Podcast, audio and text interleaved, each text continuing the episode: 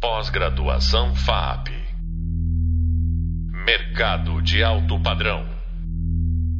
Olá a todos, sejam bem-vindos ao Ágil, nosso podcast sobre metodologias ágeis aplicadas.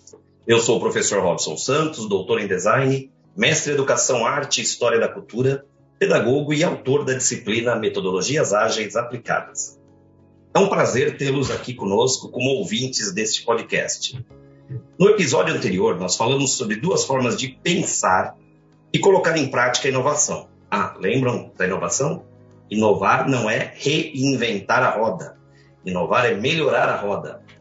E nós falamos de design thinking e design sprint. Hoje, nesse programa, nós vamos ver quais são as vantagens de se utilizar o design sprint na sua empresa, no seu trabalho. Fiquem comigo. Como nós falamos no último programa, o design sprint é diferente do design thinking e é uma forma prática de nós convertermos as ideias para materialização e prática. Isso é muito importante, que muitas vezes nós temos aquilo, eu tive uma grande ideia, eu tive uma grande ideia, eu tive uma grande ideia e está faltando a prática. Não quero dizer que o design thinking não te traga a prática, não é isso. O que eu estou chamando atenção aqui é que muitas vezes as pessoas têm grandes ideias e não fazem nada com elas, ficam só com as ideias no plano das ideias. Nós precisamos colocar em prática. A partir do momento que eu trabalho com design sprint, eu preciso materializar aquela ideia. Não tem como não fazer. Então é importante que quando eu tenho um time ágil, uma equipe ágil, que vai trabalhar com design sprint, eu preciso que todos os integrantes do time estejam alinhados, pensem com aquele foco na solução do problema. Lembrando que essa solução do problema é entregável, é algo materializado que eu vai entregar aos usuários. Essa é a questão. Não há como fazer um sprint simplesmente para falar, vamos só pensar na solução. Não. Ao final do sprint, eu preciso ter essa solução materializada, palpável, de produto ou serviço para aplicação depois de testes. Eu falei no último episódio que para podermos conhecer um pouquinho mais da proposta, esse processo do design sprint, é legal fazer a leitura do livro do Jake Knapp e outros autores que estão com ele, que foi publicado pela editora Intrínseca, que é Sprint, o método usado no Google para testar e aplicar novas ideias em apenas cinco dias. É uma leitura leve, fluida e muito legal porque ele aponta passo a passo como você pode implementar o design sprint no seu trabalho ou em projetos pessoais. Vale a pena ler, gente. Torno a reforçar aqui: leitura é importante. Robson, mas eu não gosto de ler opa, o tempo está passando e você precisa recuperar esse tempo. Eu costumo dizer, quando alguém fala para mim assim, eu não gosto de ler, eu sempre pergunto, o quê? Você não gosta de ler o quê? Porque eu tenho para mim que todos gostam de ler. Nós precisamos descobrir o quê. Então, é essa questão que é importante. Então, se não tem o hábito de leitura, esse livro, Sprint, ele é um livro bem tranquilo, bem fluido. Então, vai, vale a pena aí começar por ele. Você vai curtir bastante, sem falar que você vai aprender aí. E os cases que eles trazem, né? Tem cases maravilhosos nesse livro. É, tem um lado um robozinho, é muito legal, um robozinho, como eles resolvem um problema em rede hoteleira com o uso desse robô. Não, não vou contar, não, não vou contar tudo. Vou deixar aí a pulguinha atrás da sua orelha, a curiosidade para quem não leu ainda. Vamos ver o que, que esse robozinho faz. Então, nós já falamos um pouco do sprint. Vamos ver as vantagens que ele traz. Quer dizer, quando eu implemento o design sprint e ele está funcionando, está rolando legal, todo mundo participando, alinhado com as ideias, com o trabalho, com a produção, o que, que ele gera? Primeiro, maior engajamento. Olha que legal isso, como nós vimos lá nas equipes ágeis. Engajamento é algo que a gente sempre cobra, né? O fulano não está tão engajado, não está fazendo para valer, o que está acontecendo? E às vezes, por quê? Porque ele não se sente parte do processo. Ele não se sente envolvido. E aqui no Design Sprint, como está todo mundo com foco muito claro, muito à sua frente ali, todo mundo se envolve no desenvolvimento do trabalho. E se é um time ágil, ele é autogerenciável, lembram? E também o que? Com a comunicação efetiva. Então essas trocas são constantes e com isso nós temos muito aprendizado. Vejam que o time ágil, que nós falamos em outro episódio, se aplica super bem aqui. Tem tudo a ver uma coisa com a outra. Porque nós queremos esse engajamento. Quanto mais engajados o, os membros de um time forem, melhores e maiores os resultados. Então nós precisamos ter essa ideia aí muito bem desenvolvida. Só essa já bastaria com uma vantagem. Mas nós temos outras aí quando falamos em design sprint. Aumento de foco. Bom, se toda equipe, como eu falei, se dedica a um único desafio, tem aquele foco muito claro, as ações são sempre planejadas para manter o fluxo de trabalho naquele prazo estabelecido de cinco dias. Não dá para ficar viajando na maionese, como a gente fala popularmente. Ah, Robson, mas eu tenho multifoco. Pois é, gente. Outro dia eu fui ler um livro, se chama O Poder do Tempo Livre. E eu sempre tive essa coisa de falar, olha, eu faço várias coisas ao mesmo tempo. E o Luciano Braga, que é esse autor, ele manda um puxão de orelha. Aí eu tô aqui falando com vocês, gravando podcast, mas estou pensando, olhando lá para a rua, quero acessar o celular, quero responder o WhatsApp. Ah, eu estou gravando, dirigindo, eu faço várias coisas ao mesmo tempo. Opa, você pode fazer. Mas será que você está dando conta de fazer várias coisas com qualidade ao mesmo tempo? Então é importante aproveitar o foco, ter esse foco muito claro e se dedicar a ele. Isso é muito importante. Outra questão, já que nós temos um foco claro, a outra vantagem é melhor gestão de tempo. Já que eu tenho as etapas muito bem planejadas e organizadas de acordo com o cronograma da metodologia, o tempo não é gasto com ações que não façam parte do processo. Porque eu estou aí focado. Eu tenho que responder dentro daquele tempo. Vamos imaginar aí, quando você está numa, numa prova de, de faculdade, um vestibular. Você tem um tempo para fazer aquela avaliação. Então você não pode ficar viajando, pensando, como a gente diz popularmente, na morte da bezerra. Ah, eu preciso tempo. Nós vemos aí os candidatos de Enem, né, aquela questão toda, por quanto tempo tem que levar para a redação, faz isso primeiro, organize o seu tempo para você é, conseguir fazer as coisas. Tudo isso é importante para que nós possamos melhorar a gestão de tempo. Aliás, quando nós falamos em tempo, é muito importante nós é, pensarmos o que, que eu faço com o meu tempo. Que tipo de tempo eu tenho? Esse tempo que eu estou falando aqui é o tempo cronológico. É o tempo de Cronos. Lembra da mitologia grega? Cronos é aquele que devorava, o titã que devorava seus filhos para que não o destronassem. Até que a sua esposa dá a luz a Zeus e em vez de entregar o bebê para que Cronos o devorasse, ela dá uma pedra e ele engole a pedra. Olha, tão voraz que não vê nem o que está comendo. E aí ele não sabe do que está acontecendo. Zeus cresce e destrona Cronos. O tempo cronológico é o tempo do relógio, é esse tempo que eu estou falando aqui. Eu tenho cinco dias. Mas diferente do tempo de Cronos, nós temos o tempo de Kairos. Kairos é outro personagem da mitologia grega e é um jovem que tem asas nas costas, nos pés, e ele flana, ele é livre. É, é, seria o tempo natural. Esse tempo natural de Kairos é aquele tempo que eu vou utilizar no meu momento de lazer, no meu momento de vida. Eu estou ali curtindo. Imaginem vocês, quem já cozinhou num fogão de lenha, ou quem já viu um feijão sendo cozido no fogão de lenha, coloca o feijão logo cedo, não é para de pressão, não, aquele fogo. A gente fala, nossa, a comida no fogão a lenha tem outro sabor, porque ela cozinhou num tempo diferente daquele do fogão a gás, ou do elétrico, ou do forno elétrico, e assim por diante. Então, o tempo de Kairos é um tempo que eu preciso também para arejar as minhas ideias. Mas quando eu estou na gestão de tempo, dentro do design sprint do meu trabalho, o tempo cronológico é o que realmente me dá pilha, né? me pressiona. Então, se eu organizar, gerir o meu tempo de uma forma melhor, eu não vou sofrer essa voracidade de Cronos.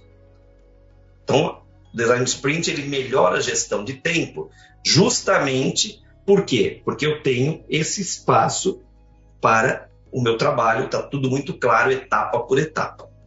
Outra vantagem é que reduz o ciclo de desenvolvimento do produto.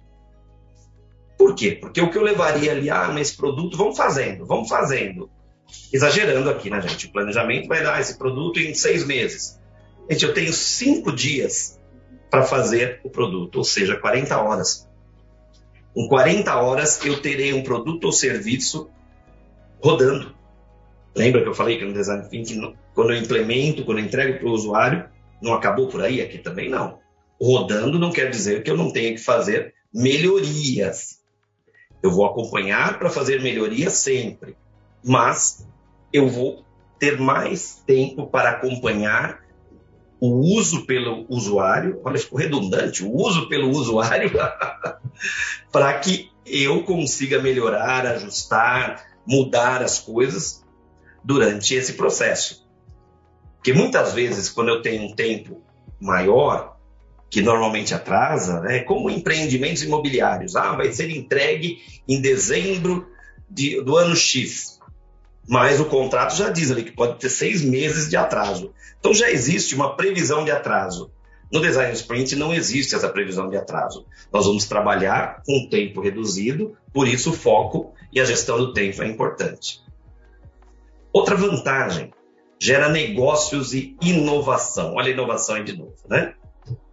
Por conta do processo e das diferentes etapas que nós temos no sprint, nós podemos mensurar os resultados que nós vamos obter ao final do processo. Mensurando esses resultados, eu também consigo mensurar o impacto nos negócios, o impacto nessas soluções. E com isso eu consigo corrigir rapidamente os erros encontrados. Veja, se eu estou corrigindo erros rapidamente nesse processo de desenvolvimento, isso vai reduzir também o meu retrabalho. Então, reduz os meus custos também. Tudo isso vai facilitar até para compor um outro valor, eu vou agregar valor de uma forma onde eu tenha também um custo modificado, um custo que não tenha tantos retrabalhos. Outra vantagem importantíssima é o feedback do usuário. Eu tenho lá testes com protótipos envolvendo pouco tempo e baixo custo ali, porque eu não vou fazer o protótipo, como eu falei do robozinho lá no livro, eu não vou fazer aquele protótipo, nossa, já vou desenvolver o robô, não, é um robozinho. Agora, esses feedbacks são importantíssimos, são valiosos para que nós possamos constantemente aprimorar produtos e serviços. Isso é muito importante. Eu preciso desse processo. Então vejam que são muitas as vantagens para a implementação do design sprint. Só a questão do engajamento já começa a modificar totalmente a mentalidade da equipe. Se eu me sinto pertencente à equipe, eu me sinto realmente importante nesse projeto, eu vou me engajar porque eu quero que ele dê certo. Então não é o projeto do fulano do ciclano, é de todos nós, toda a equipe. A questão desse engajamento, ela vai gerar o aumento de foco e o aumento de foco vai aumentar o engajamento. Olha como uma coisa está conectada à outra. A questão do prazo, né? Porque parece uma coisa maluca. Nossa, eu tenho cinco dias para dar conta de tudo isso. Eu trabalhei em uma escola há muitos anos. Eu lembro que uma das coisas que a minha diretora me falou e marcou muito minha vida é assim: quando você quer que uma coisa seja feita, peça para quem está ocupado. Eu achei estranho. Ela falou, porque quem está com tempo ocioso, não está fazendo nada, vai continuar sem fazer nada e vai demorar. Quem está ocupado dará, dará um jeito, dará conta para atender o que você pediu. Eu era muito jovem na época, fiquei aquilo, aquilo me inculcou, né? Fiquei pensando, mas hoje eu vejo que ela tinha razão. Então, se eu ofereço, olha, um sprint tem cinco dias, vocês têm que dar conta desses cinco dias, engajamento, foco, isso se torna uma possibilidade. Se eu deixo livre, vai ficando. O cronograma é importante para que nós possamos nos organizar. Como eu costumo dizer também, o que é de todo mundo não é de ninguém. Então, numa equipe de sprint, todo mundo sabe o seu papel, sua função, sua obrigação e por isso vai se dedicar dentro do seu foco naquele tempo que lhe cabe. Essa é a questão maior. Parece utópico, né, se nós pensarmos que em cinco dias eu consigo desenvolver um produto ou serviço, mas as literaturas nos mostram o contrário, que é possível sim. Lembrando, eu vou levar cinco dias, 40 horas, para desenvolver um produto que será aprimorado constantemente. Vamos imaginar quando nós estudávamos na graduação. O professor passa ali no começo do bimestre os trabalhos para fazer, para que você entregue na última semana do semestre. Nós vamos deixar para fazer ali, né? É o que acontece normalmente. E aí, aquele desespero para dar conta de tudo, aquela correria. Então, se eu tenho prazo, olha, esse é o tempo que você tem. É mais ou menos como ditado popular: se a vida te dá um limão, faça uma limonada. Ou melhor, faça uma torta de limão. Ah, tá bom, faça uma caipirinha. Mas dentro daquilo que você tem. Não dá tempo de ficar loucubrando, sabe, sofrendo. Lembrando também a inovação, novos negócios, porque muitas vezes no desenvolver daquele produto ou serviço no prazo de cinco dias, o seu foco é tão grande que você enxerga outras possibilidades, outras vantagens que de repente não enxergaria. E riquíssimo é o feedback do usuário quando você implementa, né? Porque ninguém melhor do que o usuário para dizer se está correto ou não, se precisa melhorar. Então, parece maluco você dar conta de tudo isso em cinco dias, mas tem muitas vantagens. Agora, vamos retomar um pouco do que nós falamos em outros episódios. O alinhamento de ideias, a mudança de mentalidade. É importante que todos estejam alinhados. Não adianta você ter uma equipe, por exemplo, na sua empresa com pessoas de diversos setores e o gerente dos setores não contribui, está o tempo todo chamando aquele colaborador para voltar para o setor, você está perdendo seu tempo aí, do que isso dá, viu, olha a sua mesa como está, ao invés de dar um impulso para que essa pessoa se envolva na mudança, ela está levando lambada o tempo todo. Então não adianta, às vezes, ah, todo mundo engajado, mas o líder principal não, que aí eu até questiono se é líder. Mas isso é assunto para outra prosa, né? Como é que você vai conseguir dar conta de todo esse processo, fazer todas essas questões, tudo aquilo que realmente você quer fazer? Por quê? Porque quando nós aprendemos algo novo, isso gera uma empolgação. Mexe conosco, nos faz querer sair da zona de conforto. E algumas vezes nós não recebemos o apoio necessário. Mas aí é muito importante que nós possamos seguir adiante. Se nós acreditamos no que estamos fazendo, nada pode nos atrapalhar. Ah, Robson, mas às vezes eu desanimo. Sim, nós somos humanos. Desanimamos às vezes. Mas quando nós acreditamos no que estamos fazendo, nós damos um jeitinho. Um jeitinho brasileiro que é o nosso, né? É mais ou menos como nessa história da corrida de sapos. Certa vez a floresta promoveu uma corrida de sapos. É, corrida de sapos. A corrida consistia em sair correndo até uma torre e escalar a torre. Lá no alto da torre tinha um saco cheio de moscas fresquinhas. Vocês podem não gostar, mas os sapos adoravam. Quem chegasse primeiro seria o ganhador do prêmio. De repente, todos alinhados para a corrida, o juiz preparado para dar a largada, ouviram uma voz assim: Espera eu! Quando olharam para trás, lá vinha um sapo mancando. O sapo era manco. E todo mundo deu aquela risadinha, ele se ajeitou, deram a largada e todo mundo correu e ele naquele passinho, devagarinho, devagarinho, indo, indo, indo. Começaram a subir na torre, ele não tinha nem chegado perto ainda. E era um tal de subir na torre, um querendo passar por cima do outro, chutava para baixo, aquela coisa toda, um caía, o outro caía, até que o sapo chegou na torre. Um bracinho, uma perninha, ia subindo. Um bracinho, uma perninha, ia subindo. E os outros lá se matando lá em cima. Até que o juiz da prova falou: olha, não vai dar, eles vão se matar. Então vamos cancelar a prova. E eles avisaram: a prova está cancelada. A prova está cancelada. Os sapos reclamaram e começaram a descer. E aquele sapo manco continuou subindo. Mexia um per... uma perninha, mexia um bracinho, subindo, subindo, subindo. Todo mundo gritava: Para! Você é maluco! Você vai cair daí!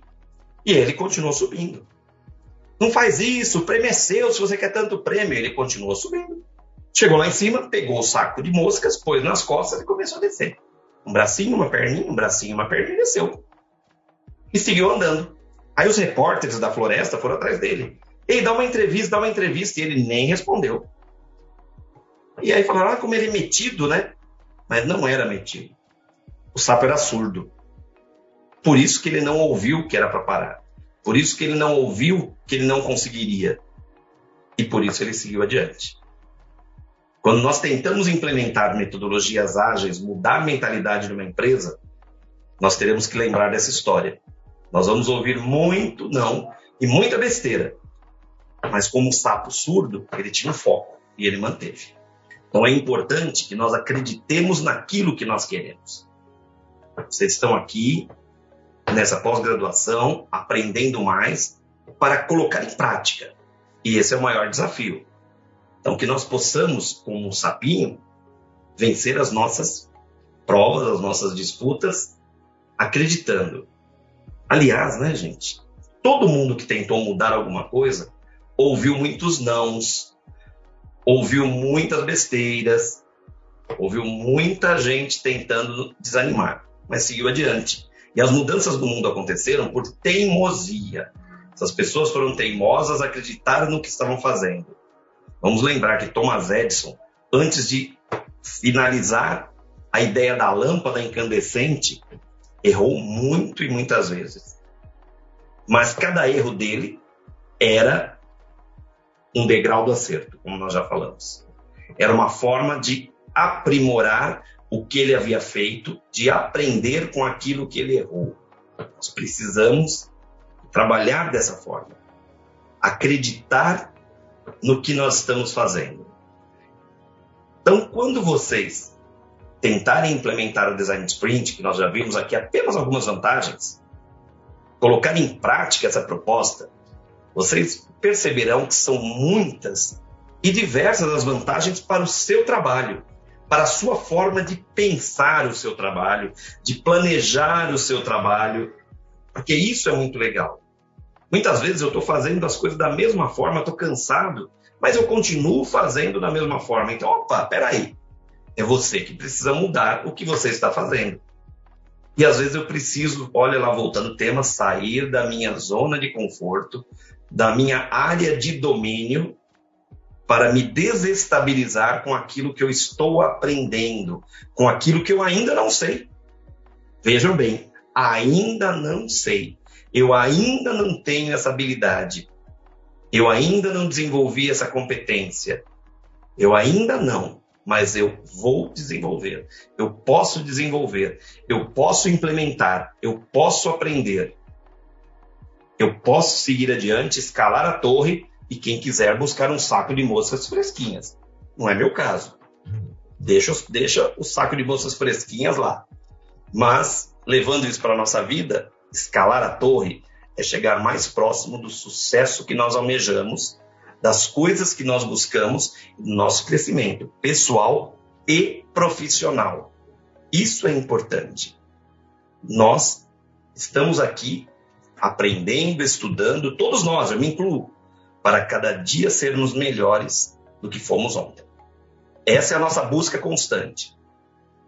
E talvez nós tenhamos que dar um sprint na nossa vida, acelerar um pouco a nossa curva de aprendizagem para podermos atingir aquilo que almejamos.